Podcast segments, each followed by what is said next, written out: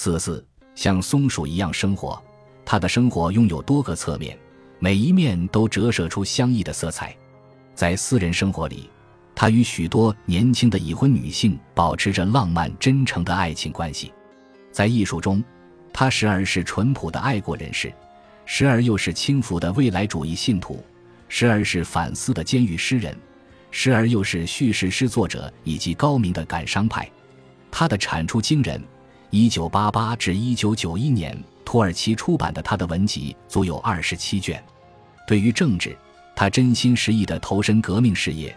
但是与约瑟夫·斯大林共产主义的相遇，让他对苏联满心向往。那是他十九岁离开新兴的凯末尔主义共和国，第一次背井离乡到达的地方。许多外国人曾受梅耶荷德或马雅可夫斯基艺术社会主义的风雅诱惑。纳辛也是其中之一。他最怀念斯大林和古拉格之前苏联初期的实验时代。他具有那一代人共同的弱点，不能识破斯大林主义的可怕之处。回顾当时，对一名十几岁的土耳其少年来说，前往俄罗斯似乎意味着终极的解放。如果说有一个主题贯穿了纳辛的所有作品，那么肯定不会是政治。他更愿意呼吁人们珍惜生活不经意之间展露的多姿多彩。祖国的人文景观就像是庆祝变幻莫测的世事，比如在伊斯坦布尔拥挤的街头，巧遇老友时那种醉人的不知所措，以及对人类解放与正义的呼唤。他写给两大洲女人的情诗，是我们可以找到的最动人却又最成熟的诗篇。他在漫长行期里写就的生活篇。正是他对政治斗争之外的生活的礼赞。生活不是笑谈，你必须一本正经的生活，就像一只松鼠。我是说，不要指望超越生活。我是说，生活就是你的一生。纳辛获释后，在土耳其之外云游演讲。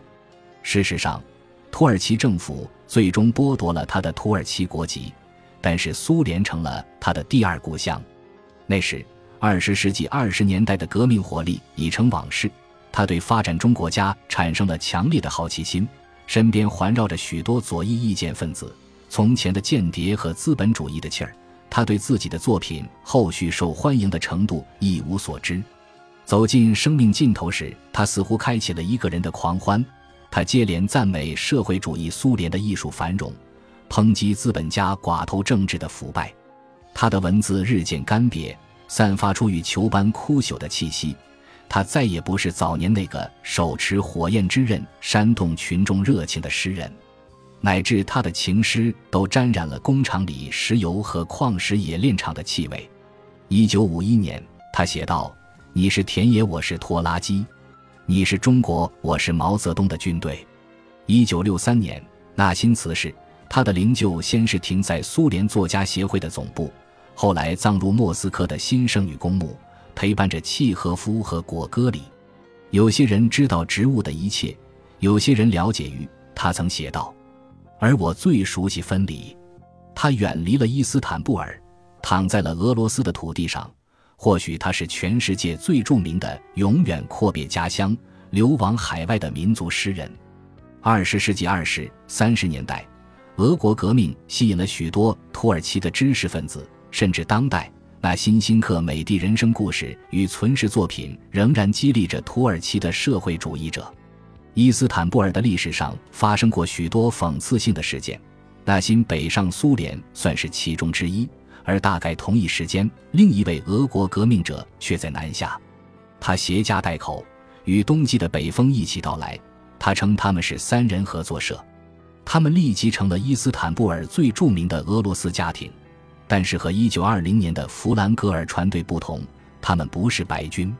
这个家庭的家长戴着圆框眼镜，下巴留着尖尖的一撮小胡须。他曾经是红军的最高领导人之一。